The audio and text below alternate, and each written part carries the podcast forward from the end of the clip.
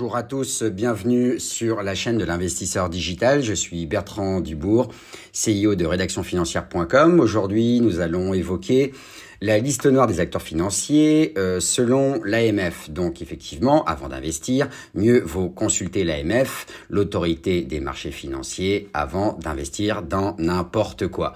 Donc si vous souhaitez par exemple vous lancer dans le trading des crypto-monnaies, des CFD ou investir dans des produits financiers exotiques, certaines plateformes sans aucune autorisation d'exercer, vous promettent des rendements alléchants au risque de perdre tout votre argent.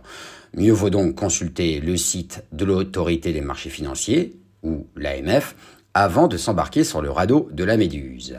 Vous pouvez retrouver tous mes podcasts en article sur rédactionfinancière.com. Je suis très heureux de vous retrouver aujourd'hui. Allez, c'est parti.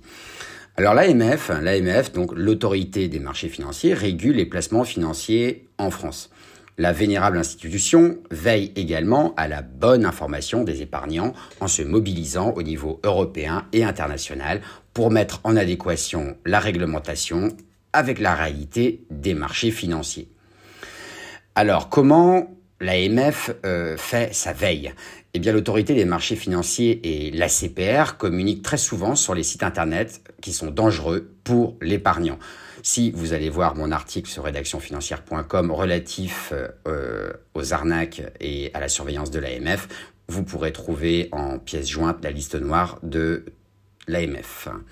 Donc la liste noire de l'AMF essaie de coller le plus possible à toutes les tendances d'escroquerie. Il y a donc plusieurs sous-catégories comme les biens divers, les cheptels, les investissements par exemple dans les bovins ou les élevages, le crowdfunding, les terres rares, les diamants et les autres pierres précieuses, l'or comme le lingot, les pièces, les mines d'or, les vins.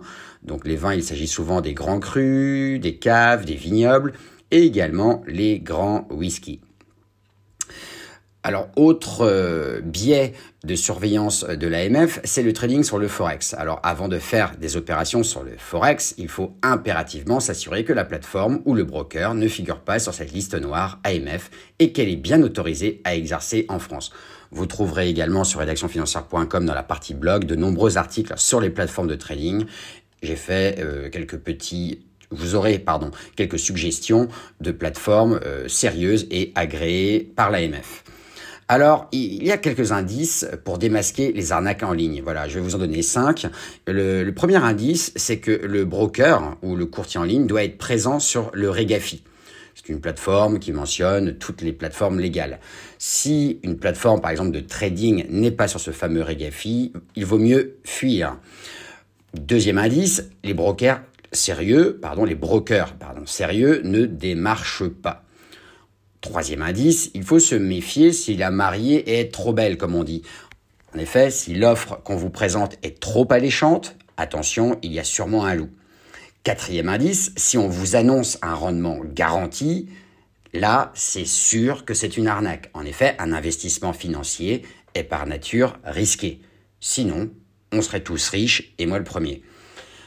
Enfin, cinquième indice, toutes les sociétés sérieuses sont présentes sur LinkedIn et les réseaux sociaux. Il faut donc bien vérifier ce point avant d'investir sur une plateforme. Voilà.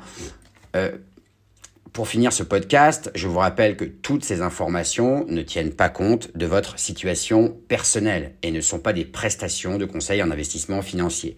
Vous êtes donc seul responsable de vos investissements et vous n'aurez aucun recours contre rédactionfinancière.com. Cela va de soi. Voilà, ceci dit, je vous souhaite une excellente journée et je vous dis à très bientôt sur l'investisseur digital. N'hésitez pas à consulter mes podcasts. Là, j'en ai à peu près 80 euh, euh, en production. Donc n'hésitez pas à les fouiner. Il y a des articles et des podcasts sur euh, à peu près tous les investissements financiers du moment. Allez, je vous dis au revoir, à bientôt. Ciao ciao.